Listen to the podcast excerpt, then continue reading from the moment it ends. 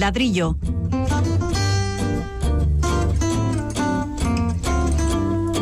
El programa divulgativo de Radio Vitoria dedicado a la arquitectura y el urbanismo.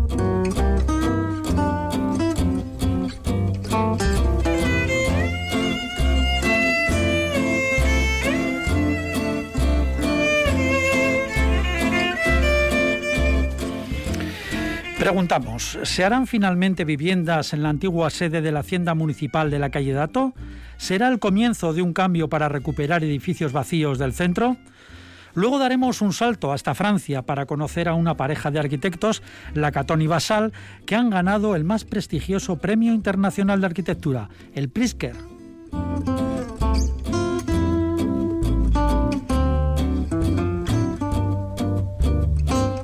Y tendremos como invitado al decano del Colegio Vasco Navarro de Arquitectos, Pachi Chocarro.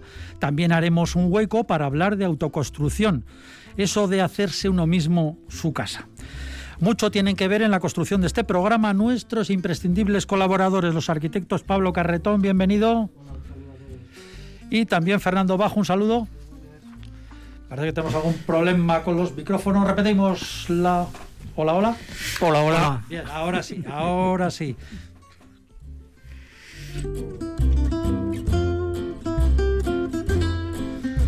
Saludos de Estíbal Gonzalo que se encarga de las tareas técnicas y de quien les habla Paco Valderrama.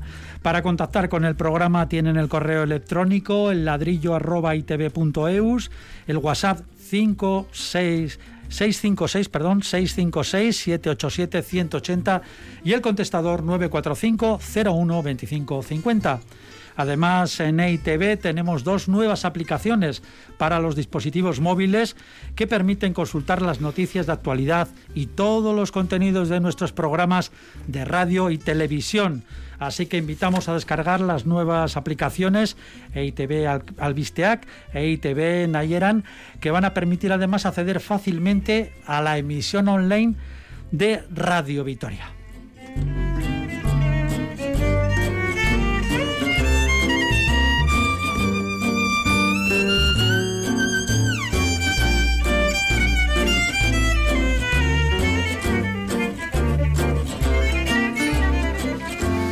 Y comenzamos. El declive del ensanche y los edificios vacíos que fueron o son públicos han merecido la atención de este programa pues en varias ocasiones. Es uno de nuestros clásicos, por decirlo así.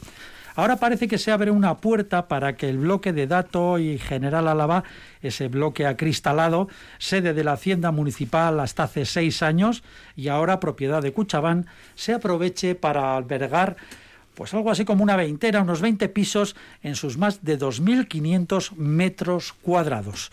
Vamos a ver qué opinan nuestros colaboradores de esta noticia. Insistimos en que es una posibilidad. La verdad es que es algo que no es exactamente una noticia novedosa, ¿no? Porque se lleva ya bastante tiempo, en, de hecho, desde que el ayuntamiento, las oficinas técnicas municipales abandonaron este edificio buscándole pues un, nuevo uso ¿no? al edificio. ¿no? Y la verdad es que es una cuestión complicada, yo creo que por dos factores importantes. Primero, porque el uso residencial, que sería el lógico, porque toda la calle está principalmente dedicada al uso residencial, pues sería una modificación de, plan general, ¿no? que es lo que tiene que llevarse a cabo precisamente para, para, permitir este nuevo uso. Y después por el propio edificio en sí, ¿no? un edificio de estructura metálica, de fachada completamente cristalada, como todos conocemos, además con una fachada un tanto quebrada, ¿no? difícil, vamos a decir, de adaptar a un entorno residencial. Así que hay un doble reto, ¿no? el doble reto normativo y constructivo, diría yo. Yo creo que el normativo está prácticamente solucionado o en vías de solución. Y ahora la pregunta sería realmente eh, cómo intervenir en él, ¿no? Si realmente habría que dejar alguna traza de lo existente o si habría que de alguna manera rememorar lo que ahí hubo o seguir con la idea y la estética del resto de las viviendas de ese tramo de la calle. Lo que pasa es que eso dependerá del promotor, ¿no? Bueno, el promotor en este no, caso. No, espero que no dependa del promotor.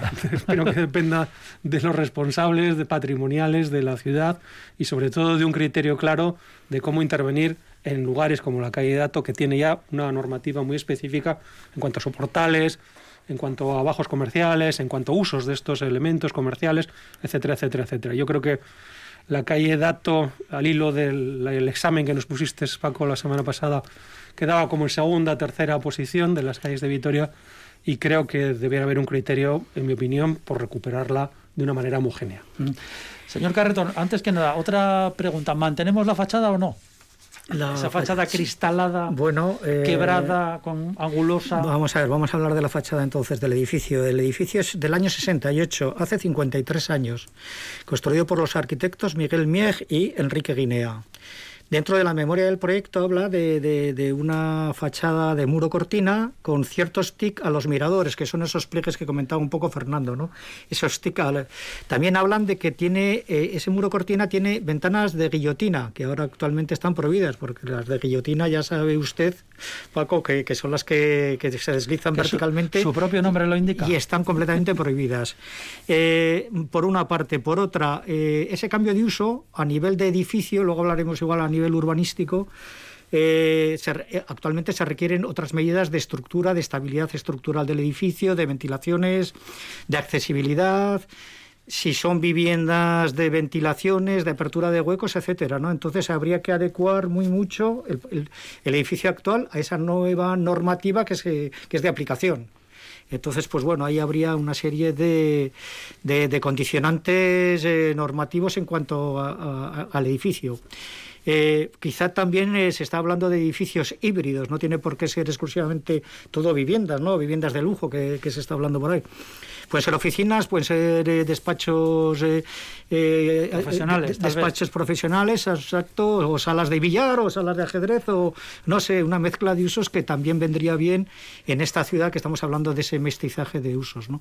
En cuanto al edificio, pues, pues es eso, puede ser un edificio híbrido tiene que ver la fachada, que igual puede en parte mantenerla y en parte no por, por este tema de ventanas. Y sí que me llama poderosamente la atención es que tiene una, una terraza, una terraza en esquina eh, que da a la calle General Álava, al sur, como diríamos, y a la calle Dato, que, que, quizá pueda tener muchas posibilidades en cuanto a, a, ese uso de una terraza, ¿no? Una terraza en el centro de, de una zona verde privada, etcétera, etcétera. De todas formas, eh, no será fácil. Ustedes conocen casos que se han convertido oficinas o bloques de oficinas en, en viviendas, en pisos. Eso tiene que ser complicado, tal vez, ¿no? Bueno, se, se ha hecho, fíjate, hay un caso paradigmático que es muy interesante, que son las oficinas eh, fundamentales, las oficinas eh, principales de la SEAT, obra de Rafael Echaide y César Ortiz de Chagüe, que fue un edificio fantástico. ¿no? Eh, ¿Dónde, estamos, ¿dónde Barcelona. en Barcelona? La plaza Idelfons eh, Cerdá, en pleno centro de Barcelona. Eh, fueron reconvertidas hace unos años de, oficinas, oficinas y comedores industriales, a, edificios de viviendas. ¿no? El problema es que, claro, eran dos bloques también de, de muro cortina completamente acristalado, estructura metálica. Una, pregunta, ¿qué es un muro cortina? Un muro cortina es ese frente de cristal que por delante de los cantos de los forjados cubre el edificio desde planta baja hasta el ático. Entonces ese, ese lienzo, por así decir, acristalado, era y sigue siendo en muchos casos una de las características de las, de las tarjetas, vamos a decir, de presentación de los edificios de oficinas. ¿no? Claro, eso, eso, eso ese, ese, sistema eh, siempre está relacionado con una climatización específica también relacionada con las oficinas. Y suele ser incompatible, no siempre, pero suele ser incompatible con la ventana típica de residencia. ¿no? Entonces, eh, claro, lo que se hace es mantener la estructura y, desmantelar la fachada y eh, instalar una fachada nueva, ¿no? Cosa que al edificio totalmente lo transforma, ¿no? Y es un poco lo que puede pasar aquí. ¿Y eso se, se podría hacer aquí o está, como lo decía usted antes, al estar regulada toda la zona y... La zona está regulada y se podría hacer si realmente la nueva fachada contempla una serie de proporciones, una serie de huecos, una serie de ritmos que son los propios de la calle Dato. Sí, por, por cuestión urbanística también es curioso porque eh, se, se, em, se, inicia un proceso de modificación del plan general, que ahora hablaremos, en el 15 de diciembre del, del 2017. Hace cuatro años el propietario empieza a tramitar ese cambio de, de uso, esos condicionantes que tenía el edificio. Tiene, eh, era curioso porque ese edificio solo podía ser de uso de oficinas administrativas eh, de la administración, no podía ser de un banco de lo que sería, ¿no? Estaba en, el plan general estaba marcado que tenía que ser la administración autónoma, autonómica o local o vamos o, local o, eh, estatal, provincial, y, estatal incluso también, ¿no? Entonces tenía ese hándicap. Entonces, como eh, el ayuntamiento estaba alquilado, se marcha y, tiene, ese, tiene esa pega, tiene ese hándicap, el uso, ¿no? que solo puede ser uso administrativo de, la administración que hemos comentado. ¿no? Entonces, tiene, empieza este proceso de cambio de uso que le está llevando cuatro o cinco años hasta la fecha de hoy, que parece que ya el uso característico, el uso compatible de, la zona es el uso residencial. ¿no? Pero tenía ese hándicap, es que no lo podía utilizar. El ayuntamiento se marcha y no lo podían utilizar para exclusivamente para uso... Para oficinas públicas. Eso es. Y entonces, pues bueno, ya comenzaron ese trámite, que es una modificación puntual estructural del, del plan general y bueno, todo ese procedimiento, ¿no? Eh, el otro día hablamos, o hace algunos programas, hablamos precisamente de otro edificio público que no hay forma de colocarlo, de venderlo, aunque casi lo regalen, que es el de la Seguridad Social de la calle Postas, la antigua seguridad, la antigua tesorería de la Seguridad Social. Y, hablaban ustedes precisamente de que hasta que no se cambie el uso por el plan general, eso no se va a vender porque es que oficinas hay por todos los lados. Entonces, y, las subastas que hay, ya iban tres subastas y no hay forma. Eh, es curioso, ¿por qué en uno parece que sí el otro parece que no hay manera. Bueno, depende de las voluntades de cambiar esos usos, pero evidentemente esa es, ese es el hándicap de estos edificios, ¿no? una flexibilidad en cuanto al uso. En cualquier caso, yo creo que hay un problema añadido a todo esto. ¿no? Después de, lo que estamos sufriendo con esta pandemia, estamos viendo que las oficinas presenciales eh, van a estar un poco en duda cada vez se teletrabaja más y yo creo que esto además eh, se va a ir instaurando. Vitoria, Vitoria, además edificios de oficinas sobran o espacios de oficinas. una, una, fuerte demanda y encima una pandemia que lo que está haciendo es realmente desmantelar el parque de, oficinas en alquiler o en venta, pero de edificio de, de, presencial para el trabajo, pues yo creo que es a más a más todavía, ¿no? Y sí que es cierto que o se cambia de uso de una manera flexible o es difícil de hacer. En este caso, y con respecto a la seguridad social, lo bueno que tiene este edificio es que además de tener fachadas interiores en la esquina del patio de Monzana, es una fachada en esquina, es decir, tiene bastante desarrollo de fachada, cosa que de cara a unas viviendas pues siempre es más agradable. ¿Se, que ¿se refiere al de la hacienda de la...? no, me refiero al del municipal, me refiero al de la esquina de la calle de Alto, ¿no? Es decir, al tener más desarrollo de fachada, evidentemente tiene más posibilidades de luz natural y ventilación natural que el de, el de la seguridad social, que tiene mucho más fondo. Hay otro aspecto económico muy reseñable porque eh, este cambio de uso lo que hace es un incremento de la edificabilidad urbanística ponderada en el tránsito del, uso de oficinas a uso residencial. Me explico. Eso, me lo traduzca usted. Vale, eh, si la edificabilidad eh, pagas cuotas de IBIS o cuotas de impuestos por un, por un valor, ¿no? Esa edificabilidad, si por ejemplo es una vivienda de protección oficial es pagas uno por metro cuadrado, por ejemplo. Si es oficinas, puede que pagues 1,5, ¿no? Un poco más del... Pero si son viviendas libres, puede que sea 3 o el 4 con respecto al 1. Entonces, al pasar del 1,5 que en teoría puede tener este edificio, que es de uso administrativo, al pasar al 3 o al 4 de vivienda libre, tienes que pagar esos 3 euros o esos 4... Una carga impositiva mucho más. Por metro cuadrado. Y entonces resulta que aquí las plusvalías que el propietario por ese cambio de uso tiene que pagar son 976.000 euros, alrededor de un millón de euros. Casi un millón, ¿eh? Dividido por 20 posibles viviendas que salgan, sale ya de entrada el que va a comprar la casa 50.000 euros por las plusvalías generadas, más el, precio del el precio del solar, porque hay que pagar el que si harían otras, o sea, entre 150.000 euros sin, sin hacer nada. O sea, sin, haber movido un clavo, 155.000. Sí, luego la obra, el adecuarlo, el tema estructural, el tema de, de todo el tema de distribuciones de viviendas, accesibilidad, nuevos ascensores, escaleras, etcétera, ¿no? Eh, sí, sí, pero estamos hablando de un millón en eh, la plusvalía, eh, que es un tema que pagas. Claro, claro, claro. Bueno, si les parece, dejamos este asunto, ya iremos viendo qué es lo que pasa y hablamos de otra cuestión ahora. Un premio al Pritzker. Hemos hablado también aquí muchas veces, pues todos los años cuando salían los ganadores. Es el galardón internacional de arquitectura más importante desde que se creó allí en Chicago en 1979. Este año el premio Pritzker ha ido a Francia para la pareja profesional formada hace ya 30 años por Anne Lacaton y Jean-Philippe Basal. Eh, esta pareja no apuesta por brillantes y espectaculares edificios, y por rascacielos. Lo suyo es más discreto, es un estilo sin estridencias. Anela Catón dice que la arquitectura no debe ser demostrativa ni imponente, sino que debe ser algo familiar, útil y bello, con la capacidad de sostener tranquilamente la vida que tendrá lugar ahí, se refiere al edificio que se haga. Bien, eh, aquí también hemos tenido eh, obra de Lacatón y de Basal, concretamente ese gran edificio del que ya no vamos a hablar porque ya lo hemos desarrollado varias veces en Burdeos, esos 500 y pico pisos eh, sociales convertidos magníficamente en, algo mucho más amplio con enormes terrazas, en fin, pero eso ya lo hemos comentado que era de esta pareja. Eh, Fernando, podemos empezar. Sí, mira, un poco al hilo de lo que hemos dicho antes, de que el edificio de la Callato pues habría que desmantelar buena parte de sus fachadas y probablemente algo de su estructura para cumplir la normativa. Eh, los Lacatón y Basal lo que defienden es que no hay que tirar nunca nada.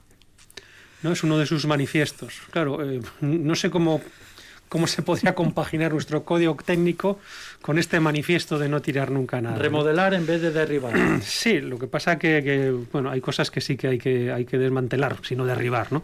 Y yo creo que esa máxima es la que les ha la que les ha hecho famosos y sobre todo las que o en la que se basa el Pritzker, que últimamente está como muy social, ¿no? Muy sostenible y muy amigable con el mundo, ¿no? Y yo creo que, que lo que se han premiado es precisamente esa manera de hacer en la que sin derribar mucho, vamos a decir, eh, dar eh, más por lo mismo, que es el otro eslogan que ellos eh, mantienen. ¿no? Dicen que ellos por el mismo dinero dan mucho más que los demás arquitectos. Lo que ya no estoy de acuerdo es en eso que dice la señora Lacatón de que su arquitectura no es demostrativa, su arquitectura es absolutamente demostrativa de esos parámetros que ellos tienen, que es con el dinero reconocible quiere decir. Por supuesto, no, y demostrativa además de de, ese manifiesto, decir, oye, nosotros gastamos el dinero en ofrecer más espacio. Otra cosa es que lo dejemos sin terminar, que es lo que hacen normalmente. Que pongamos unos materiales que son bastante estandarizados, no de lujo. Que no nos preocupe, vamos a decir, la estética por encima de todo, ¿no? sino el permitir distintas funciones pero es absolutamente demostrativa y por eso le han dado el Pritzker. Precisamente se han hecho famosos en el mundo gracias a ese carácter demostrativo de una nueva o diferente línea de hacer arquitectura que está absolutamente en el polo opuesto, diametralmente opuesta a esa de la arquitectura del espectáculo que tantas veces hemos tratado en el programa. Bien, eh, bueno, en primer lugar, eh, enhorabuena por el premio. Efectivamente, tienen obra de eh, de rehabilitación o de regeneración de edificios, pero luego también tienen obra, obra nueva, pues bastante buena, ¿no?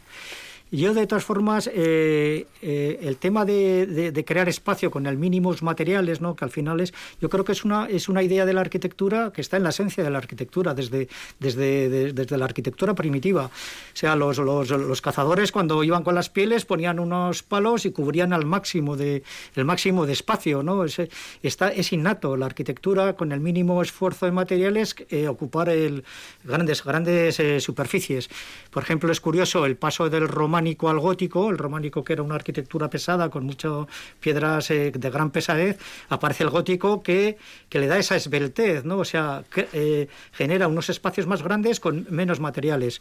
Más ejemplos pueden ser eh, las bóvedas de, Fuller, ¿no? las bóvedas de Fuller, que también con poco material eh, ocupan, ¿no? O sea, cubren, cubren cantidad de espacio. Entonces, es una idea innata de, la arquitectura. Otro ejemplo muy curioso que habría que haberle dado el Prisker en su época era a, Rafael Guastavino, que es el que estuvimos hablando aquí hace tiempo, en el mm. sentido que con las bóvedas tabicadas, las bóvedas de la Catalana, en Nueva York hacía unos grandes eh, cubrimientos de luces en la estación este, central. Pero este, bueno, eh, primero cuando él actuó no estaba el Prisker, pero tampoco era arquitecto. Eh, Creo que sí, era arquitecto y constructor, me parece, las dos cosas. ¿eh? Llegó a Nueva York siendo afamado constructor, bueno, eso ya... Ya, lo hablaremos más adelante. No, pero es que evidentemente no estaba en aquella época, pero si se llega a esto, se, hubiese, lo hubiesen, se lo hubiesen otorgado por, por ese... O sea, es un, es un tema que, que es en esencia es eh, una idea de la arquitectura. Hay algo muy curioso de esta, de esta pareja y es eh, una plaza que está cerca de Burdeos, en el mismo Burdeos, tal vez en un barrio de Burdeos, que se llama León Aucoc, la plaza de León Aucoc, que es eh, durante la plena burbuja inmobiliaria le dijeron a, a esta pareja, le dijeron que eh, bueno que tenía que embellecer esa plaza. Es una plaza para hacernos una idea pues una plaza típica de pueblo, realmente es de pueblo, porque es, son casitas bajas, a dos aguas, unos arbolitos, en fin, la gente ahí jugaba la petanca. Entonces le dijeron, bueno, eh, era la época además de la burbuja inmobiliaria, eh, había que hacer gastos enormes, en fin. Bueno, pues que embellecieran esa plaza. Pues ¿qué, qué hicieron allí? Eh, se, se, fue Anla Catona a la zona, estuvo hablando con todos los vecinos, y descubrió que la plaza estaba estupenda, tenía unos árboles magníficos, la gente jugaba la petanca, los bancos estaban bien puestos para recibir la sombra y fue uno de los casos estos extrañísimos de en la arquitectura en el que fue al ayuntamiento y le dijo, mire, no, no hay que hacer nada, únicamente limpienla más. Y renunció a hacer nada, a embellecerla ni a nada, dejó la plaza porque la plaza estaba muy bien, ¿no? Sí, eso, eso les honra y, bueno, y eso demuestra cómo es la gobernanza también en Francia, ¿no? Eh, no sé, vamos a hacernos un poco esa imagen ¿no? desde la radio de cómo son estas plazas francesas, ¿no?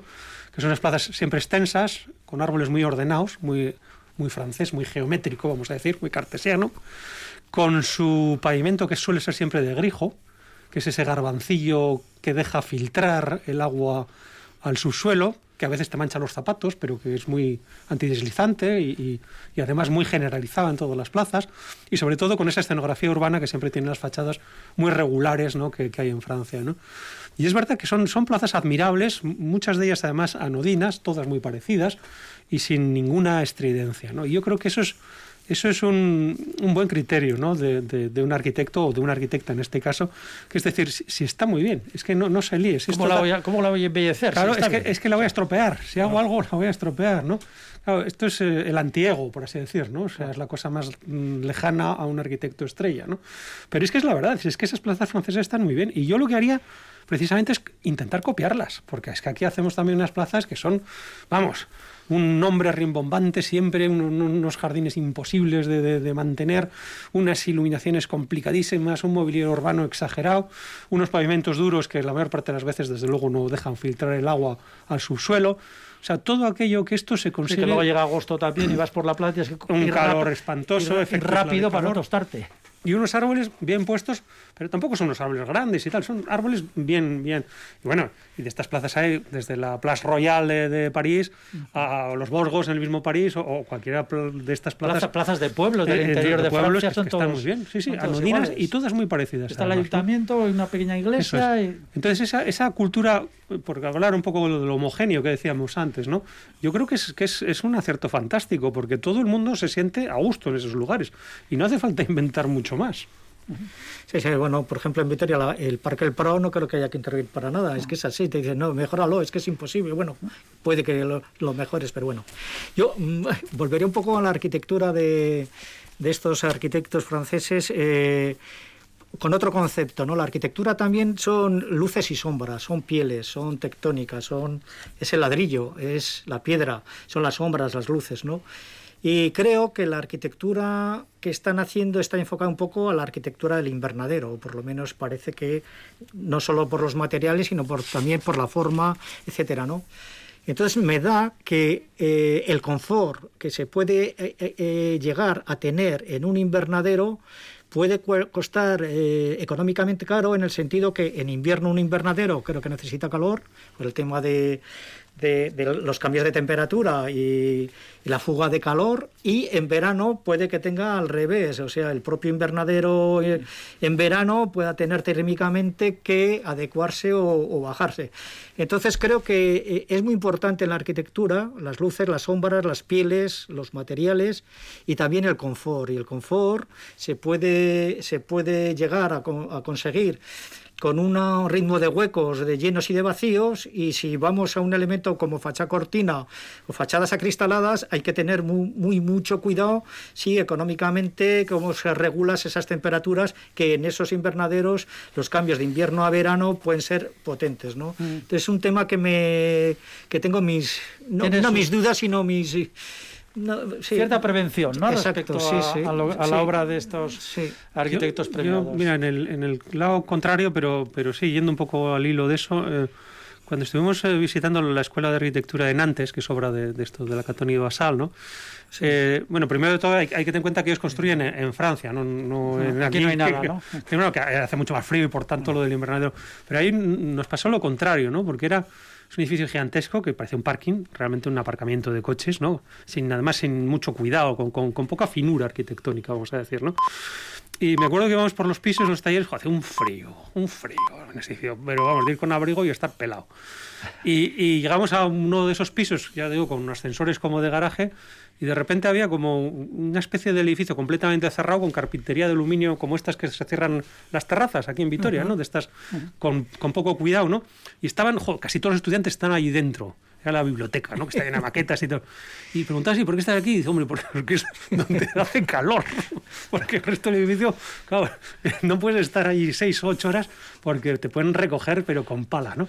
Entonces era muy curioso decir, pues es verdad que, que, que dan más con, con, el mismo, no con el mismo gasto, pero claro, dan más metros. Hay que ver después la. Como los calientas. Eso no, la, la calidad y el bienestar que, uno tiene en esos metros cuadrados. ¿no? Entonces, bueno, hay que mirarlo todo desde muchos puntos de vista. Bueno, pues ya ven, aquí en el ladrillo desmitificando a los premiados, o en este caso a los últimos premiados en...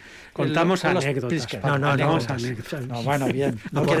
aportando, cosas. No quieren decir desmitificando eh, o desmitificados. Eh, vamos a seguir, seguimos en unos momentos.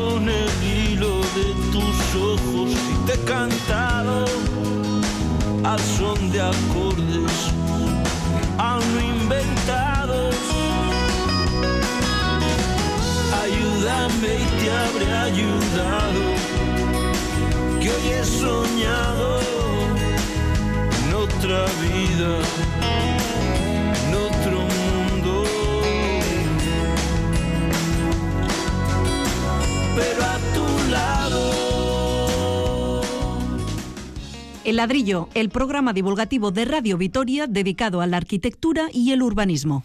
Bueno, pues ahora presentamos al invitado de hoy. Es Pachi Chocarro, es el decano del Colegio de Arquitectos Vasco Navarro. O, bueno, para entendernos, presidente de los cuatro colegios territoriales. Fue elegido en septiembre pasado. En el caso de este Navarro, lo de arquitectura, pues era una cosa inevitable, que venía escrita. El abuelo fue constructor, el padre aparejador, su mujer también arquitecta, lo mismo que una hija. Algunas de sus obras, Centro de Negocios de Tudela, Oficinas y Viviendas de Pamplona, en Pamplona varios frontones, rehabilitación de un antiguo convento, planes especiales en varias localidades, en fin. Pache Chocarro, bienvenido al ladrillo. Muy buenas tardes. Buenas tardes. Oiga, una pregunta directa. La arquitectura ha perdido fuelle, dice que quiere devolver la dignidad al gremio. Bueno, eh, la arquitectura no ha perdido fuelle.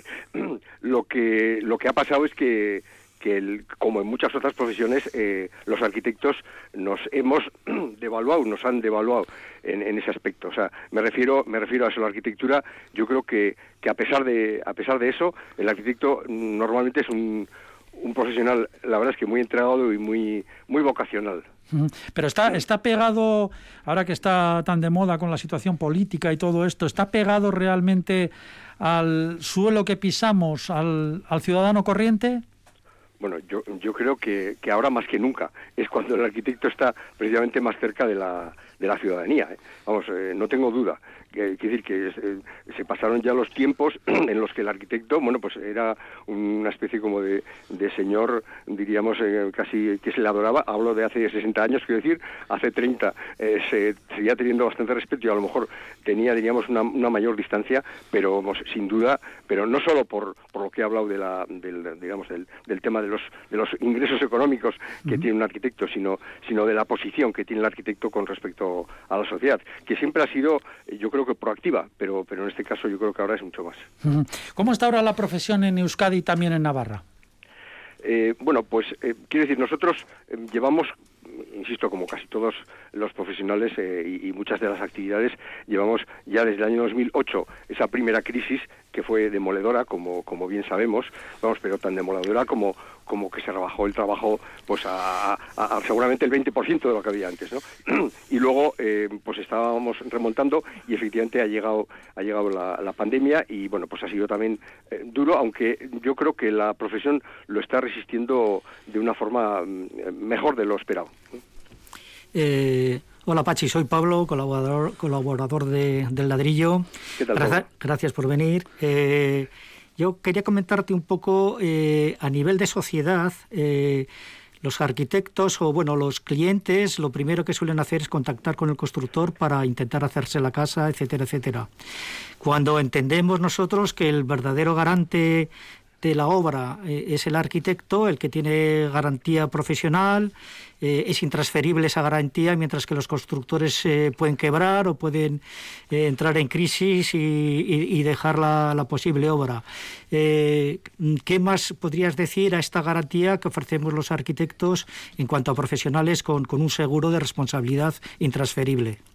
Bueno, yo creo que aparte de este aspecto que me parece fundamental, lo que acabas de decir, la seguridad y eh, digamos ya profesional que tiene que tiene un arquitecto, pero fundamentalmente eh, realmente el que el que sabe y el que sabe diríamos eh, recoger las necesidades de, un, de, un, propietario de un, de un promotor es, el arquitecto. A fin de cuentas eso es lo que él le han enseñado y ha aprendido. Entonces un constructor bueno tiene otras otras virtudes, pero desde luego eh, seguramente tiene, tiene, carencias. Y desde luego el constructor no es precisamente el que el que sabe eh, cómo tiene que ser la vivienda, por ejemplo, o, el negocio de, un, eh, de un propietario, ¿no? O sea, es creo que lo fundamental es que el profesional es el que realmente está capacitado para, para saber lo que necesita y, y, poder adecuar esa, ese proyecto a las necesidades tanto tanto estéticas, funcionales como, como económicas del, del, de ese promotor, ¿no? Decano, una pregunta rápida y concreta. Eh, es Fernando Abajo quien. ¿Por, ¿por qué? Hola, Fernando. Por buenas. Eh, ¿Por qué nos sentimos eh, muy a menudo como colectivo maltratados por la Administración y cómo solucionar esto? Bueno, eh, nos sentimos maltratados. Pues estás de, acuerdo, ¿estás de acuerdo porque, yo creo, porque yo creo que es que realmente estamos maltratados. Vale. Eh, o sea, estamos maltratados. Eh, yo creo que hay un, algo en origen que hace que el arquitecto, bueno, yo alguna vez lo he dicho, creo que es el profesional más generoso que hay. Y ya sé que esto puede quedar un poco hasta, hasta pedante, pero es que es, es difícil encontrar un concurso en el que se presenten 40 estudios de arquitectura y que, y que bueno, pues que el premio sea una, una, eh, la adjudicación de una obra y ha habido 40 mm, trabajos excepcionales con, con una dedicación impresionante y, bueno y, no tienen ninguna remuneración cosa que en Europa por ejemplo esto no pasa no los concursos son eh, se forman de, otra forma hay una selección y luego hay una, una remuneración aunque sea mínima no para cubrir los gastos entonces eh, la administración sigue pensando que, que la arquitectura, en el fondo, es, es, es un suministro más. Eh, yo creo que ese es el, problema fundamental. Y de hecho, eh, de hecho venimos, venimos luchando, como bien sabes, por, eh, por, por, esta situación, por los concursos y por las bajas que admite la Administración, las bajas en muchos casos temerarias. Ah, hay mucha, mucha, mucha, demanda, poca oferta de, trabajo y bueno, pues hay, hay gente que, pues, que se tira a la piscina pues con dos dedos de agua, quiero decir. Entonces, claro, la, la Administración se aprovecha, por así decirlo, cuando además mm, ellos mismos reconocen que no sacan rédito de, esa, de, esas bajadas, diríamos, de, honorarios, porque es, a fin de cuentas el, trabajo del arquitecto, el, proyecto, es el chocolate del oro de una promoción de una obra. ¿no? entonces, yo eh, tengo confianza, lo que pasa es que llevamos tiempo ya en, la ley de arquitectura. ¿no? Yo creo que la ley de arquitectura en la que ponga en valor efectivamente la necesidad de, un buen trabajo profesional eh, y, que eso realmente sea lo, lo valioso y lo que se valore. ¿no? Eh, vamos a cuestiones prácticas ahora mismo. Eh, ¿Cuáles son las obras arquitectónicas que se han hecho en Euskadi recientemente eh? y también en Navarra? Y si pues hay alguna de Álava mejor, que a usted le parezcan más interesantes, que las haya estudiado un poquito, que haya considerado que, que merecen la pena ser citadas en el ladrillo, por supuesto. De las, de las más recientes, bueno, claro, reciente, eh, reciente en arquitectura mm, eh, pueden ser 10 años, claro, no, no estamos hablando de, de no, no de, ayer, no de ayer. De dos años. Sí, pero, pero sin que salga el Guggenheim, por ejemplo.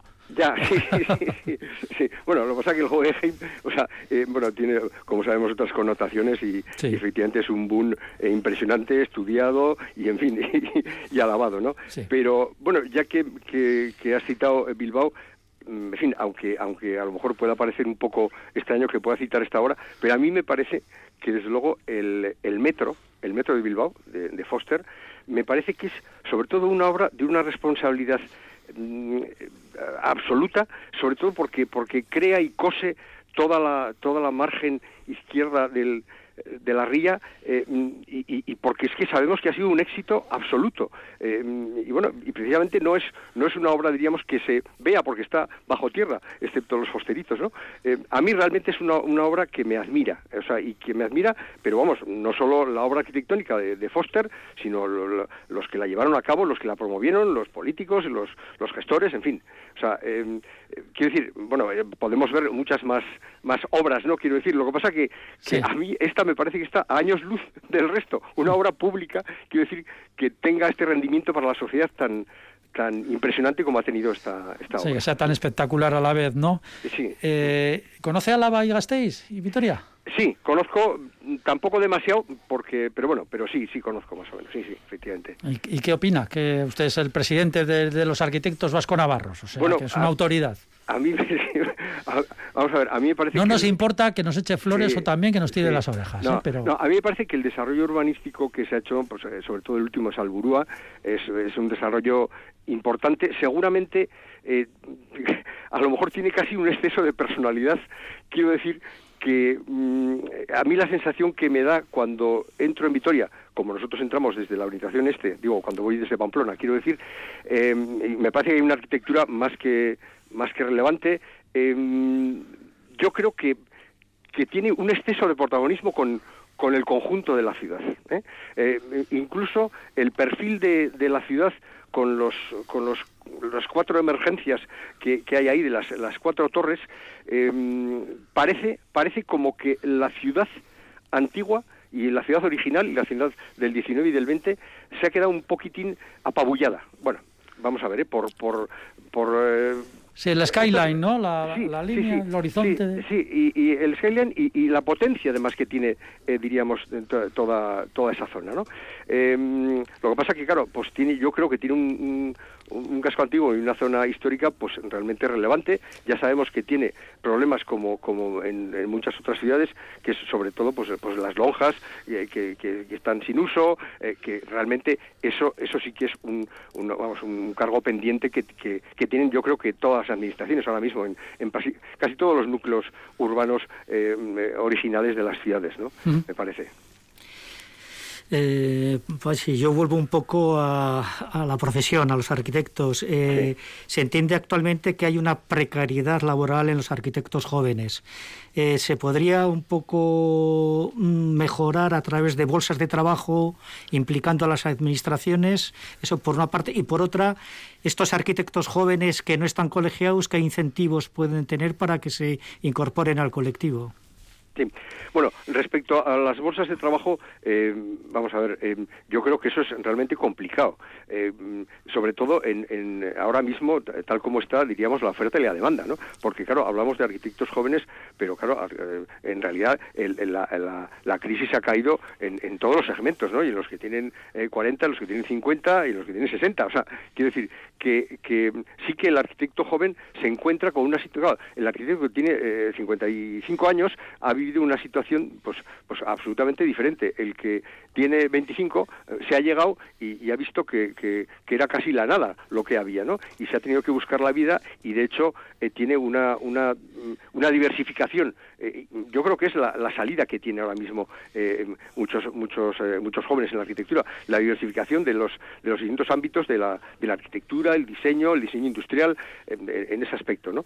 me has comentado, perdona... Sí, ¿qué incentivos pueden tener los arquitectos ah, que no están colegiados? Sí, bueno, yo creo que, lo fundamental ahora mismo en, el colegio es la formación. Quiero decir, eh, bueno, primero saber que están en un colectivo que puede velar por sus, por sus intereses. Eh, continuamente el, colegio está, eh, diríamos, entrando a, a, estudiar concursos que hace la administración que realmente, como hemos comentado antes, son muchos de ellos abusivos, absolutamente abusivos y sobre todo las condiciones económicas. Eh, yo creo que eso es lo, fundamental y sobre todo en el colegio lo que hay ahora mismo es una formación eh, de, digamos de, toda la actualidad que tiene que tiene la profesión a mí me parece muy muy muy significativa yo creo que eso ahora mismo ya es el motivo fundamental y, suficiente como para estar colegiado. Pache, la última ya de enlace Fernando, Fernando Bajo, por y ya muy rápido que tenemos muy poquito cómo empezábamos casi, Pachi. ¿Cómo, cómo, ¿Cómo se puede devolver la dignidad a esta profesión? Puntos concretos. Pues mira, yo, bueno, para empezar, eh, realmente eh, mostrar qué hacemos los arquitectos y cómo lo hacemos, eh, y, la forma que desarrollamos nuestro trabajo y el compromiso que tenemos con, la sociedad. A mí me parece eso eh, fundamental y de hecho eh, es, una asignatura pendiente vamos, y, que, y que en realidad vamos, vamos, vamos trabajando por, por ello. ¿no? y, por otra parte lo que he comentado de, que la arquitectura sea realmente un servicio público y que la administración lo vea así lo vea así y no con incluso yo diría que con cierto desprecio en algunas administraciones. Lo digo así de, crudo, ¿eh? Eh, con, cierto desprecio a, esa imagen de los arquitectos que parece que, los arquitectos son, bueno, pues, pues unos bombiván y resulta que, la arquitectura pues está en una situación complica, complicada. El año pasado, cuando estaba yo de presidente en Navarra, se hizo una encuesta y el 70% de los, de los colegiados eh, ingresaban menos de 27.000 euros, el 70%. ¿eh? Ojo, no hay ningún nivel A en la administración pública que ingrese ese dinero, digo, o sea, por ejemplo. ¿no? Bueno, pues ahí queda dicho. Pachicho Carro ha sido nuestro invitado hoy en el ladrillo, es el decano del Colegio de Arquitectura Vasco Navarro. Pachicho Carro, muchísimas gracias por haber estado y habernos dedicado estos minutos. Oye, muchísimas gracias a vosotros. Un abrazo. Decano, gracias. Un saludo. Y seguimos, seguimos en los últimos minutos y tiempo para una de las preguntas que nos llega a través de los distintos caminos, de las distintas vías que hay para contactar con el ladrillo. Tiempo para la audiencia y precisamente de alguna forma tiene que ver con, con lo, que hemos, eh, con lo que hemos hablado hace un momento.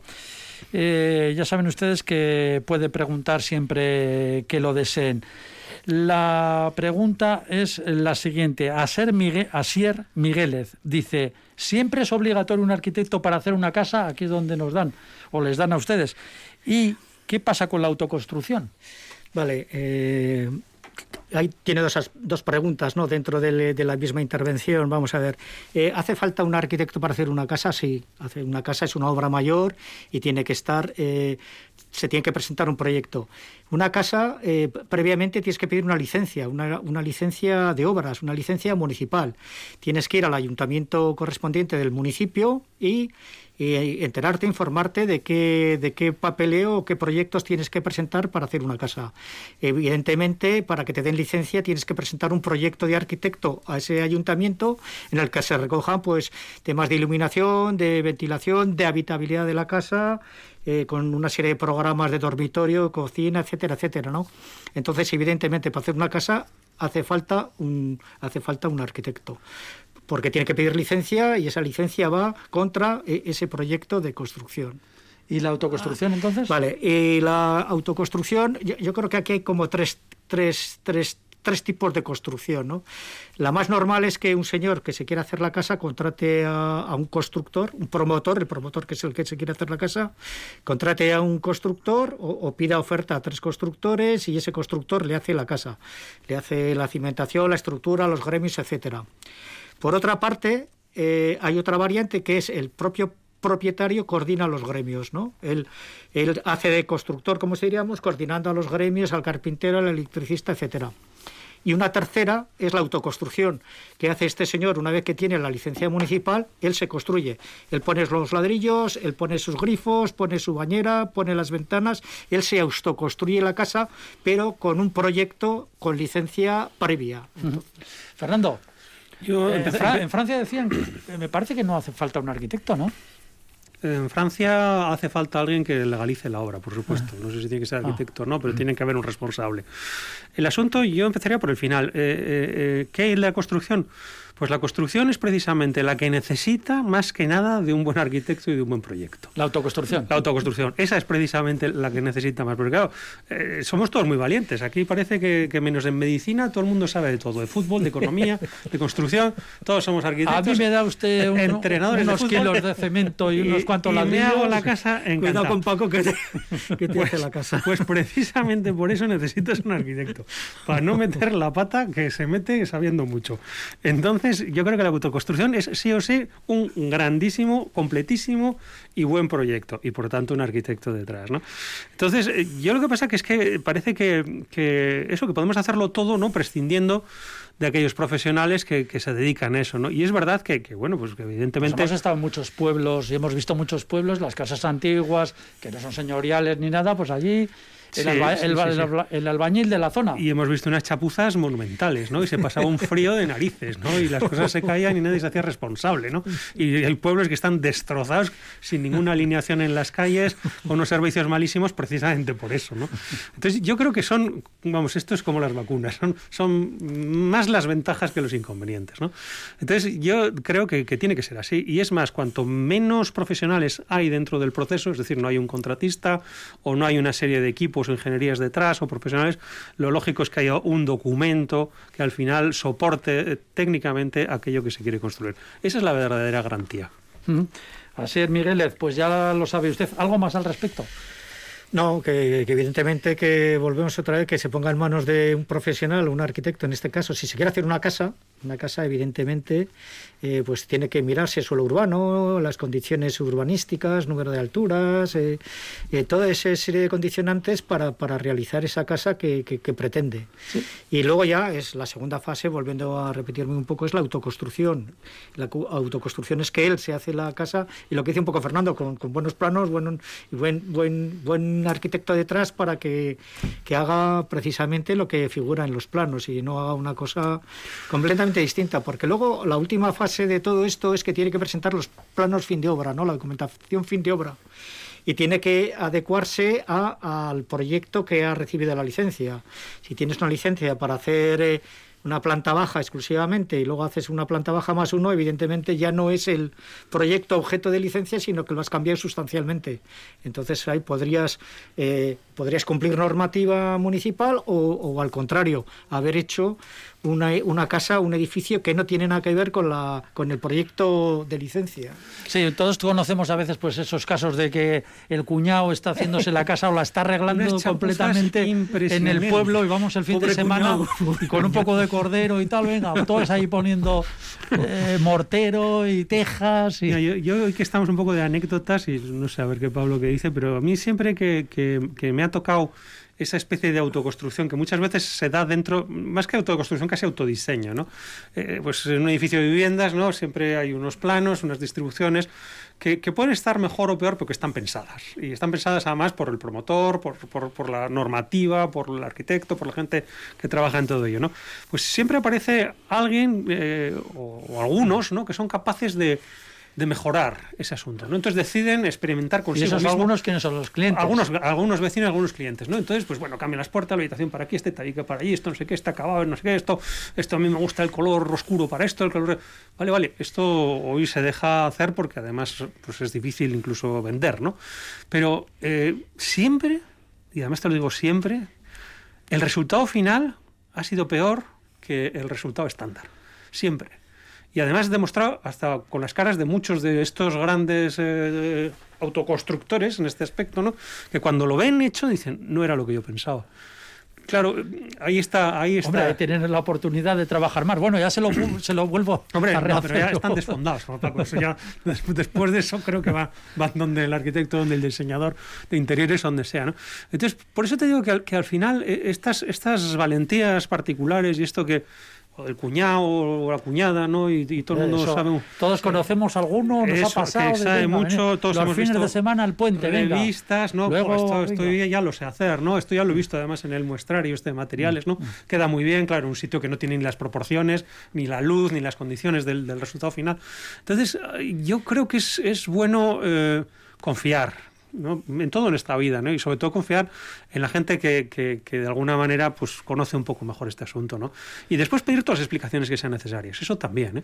Pero yo creo que eso de lanzarse a la vorágine sin ningún conocimiento... O sea, que eso, de la, esa imagen romántica que teníamos del que en un huerto empieza a hacerse su casa y al final se hace... Bueno, pero esto se, se ha hecho mucho, claro, aquí la, la necesidad es, no es para tomarse la broma, eh, ocurre mucho en las villas, en las villas miseria, en Latinoamérica, en, en las favelas, aquí también. Sí, sí, sí, pero también, en, también en estas villas y en estos sitios hay arquitectos sin fronteras, por ejemplo, haciendo una labor fantástica y creando unos módulos bien pensados, correctamente ejecutados y, y dentro de las posibilidades que tienen, muchísimo mejor que la inventiva particular de cada uno haga lo que quiera. ¿no? Sí, sí. Mm, eh, existe ese tipo de arquitectura, ese tipo de construcción, pero ya es otro aspecto del que quizá este Asier nos hable. Evidentemente hay mucha autoconstrucción en los pueblos se ha generado porque por tradición se hacía la casa parecida a la de al lado y no, no había pega, ¿no? Estaba tan experimentada ese tipo de construcción con dinteles de piedra, estructura de madera, que ese, esa tipología o ese prototipo se repetía y no hacía falta arquitectos porque no se necesitaba, no era obligatorio. Aquellos tiempos eh, eran siglo XVIII, siglo XIX, ¿no? O sea, eh, que hemos evolucionado como sociedad, nos hemos marcado unas normas, dónde va el suelo urbano, dónde puedes edificar y dónde no, etcétera, ¿no? en, en países, Perú que conozco, etcétera, hay autoconstrucción el 99%. ¿Por qué? Porque la necesidad constructiva eh, no pide que, esté el personaje de arquitecto porque no sirve para nada. Mm. Eh, la, tradición, la tradición y la forma de construir, y, muy sabia porque van mejorando a, nivel que van resolviendo problemas constructivos de saneamiento, etcétera, van mejorando esa construcción que al final es genial. O sea, tú tienes soleamiento, tienes térmico, tienes etcétera. O sea, y, puede ser una obra magistral contradictorio con lo que ha dicho antes. ¿Perdón? Que es contradictorio con lo que ha dicho antes, ¿no? Eh, por el tema de las licencias, en, esta misma pregunta dices. Sí. Creo que estamos hablando de, del país, de, este país, cuando está la normativa. Mm. Aquí todos tenemos que cumplir nuestra se refiere en países donde, claro, donde no se necesita normativa, sino que pagarán X la normativa aquí no se la salta a nadie y antes los proyectos eran 50 páginas y ahora son 500. Luego alguien tiene que hacer esas 500 páginas para poder legalizar el asunto. Y otra cosa es también, es verdad que la arquitectura tradicional es muy sabia, pero también es verdad que hay que conocerla para poder aplicarla y muchas veces no se conoce, ¿no? Entonces por eso es bueno fiarse de quien realmente la conoce. En medio segundo, eh, si vas a hacer una casa en un pueblo tradicionalmente, tienes que pedir licencia, aunque sepas hacerla perfectamente. Mm. Pero la licencia con un, con un técnico responsable, con un seguro de responsabilidad, etcétera, obligatoriamente te la van a pedir. Es así y además es que no, no hay quien se lo salte. Luego, me parece que lo de la autoconstrucción pues hay que, hay que relegarlo. ¿Y no habría forma de, de llegar a una especie de, de entente entre una, una opción y la otra?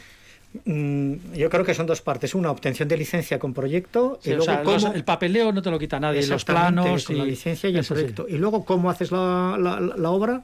¿Contratas promotor? ¿Coordinas tú los gremios? ¿O haces tú de gremios, etcétera, no? con, Pero- el, cu- con el cuñado, con, Pero con co- el gremio conocido, etcétera. Co- ¿no? coordinar Pero- gremios no debe ser nada fácil, ¿no? No. Es un dolor.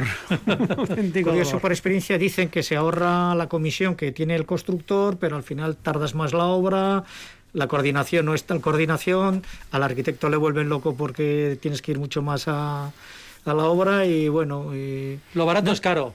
Eh, la coordinación de gremio la verdad es que es, mm, yo lo- se utiliza muy poco. Hay una cosa importante, lo que funciona no tocar, ¿no? Luego, si el sistema ha funcionado y sigue funcionando así, inventar o cambiarlo es muy difícil y muy arriesgado. Hala, pues lo que, lo que funciona, no tocar. Pues no tocamos el ladrillo. Tendremos más otro día y por supuesto con nuestros colaboradores Fernando Bajo y Pablo Carretón. Muchísimas gracias a los dos y a todos ustedes también. Muchas gracias por estar ahí, aquí en Radio Vitoria, en esta su emisora, su casa, y que hayan disfrutado de unos cuantos minutos. Gracias, agur, chao.